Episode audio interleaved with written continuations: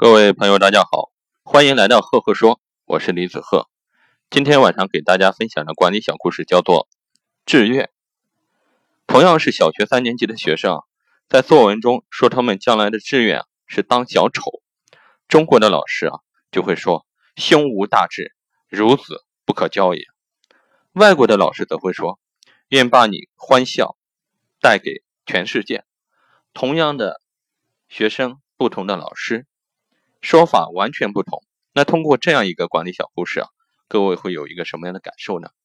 我在这里给大家分享一下我的管理心得。一个观念能够影响一个人的一生，这就是观念的巨大力量。所以说，企业在经营过程中要注意树立和培养健康、积极、开放的价值观和经营管理观，这些啊，对于引导员工的行为具有极其重要的作用。这个故事就分享到这里。如果你喜欢我的分享呢，欢迎关注“赫赫说”，也欢迎关注我的微信公众号“李子赫”，微信搜索公众号“李子赫”。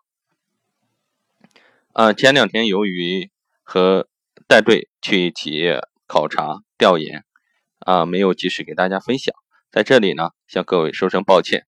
从今天晚上开始呢，我会每天晚上给各位分享一个原创的管理小故事，这个是第。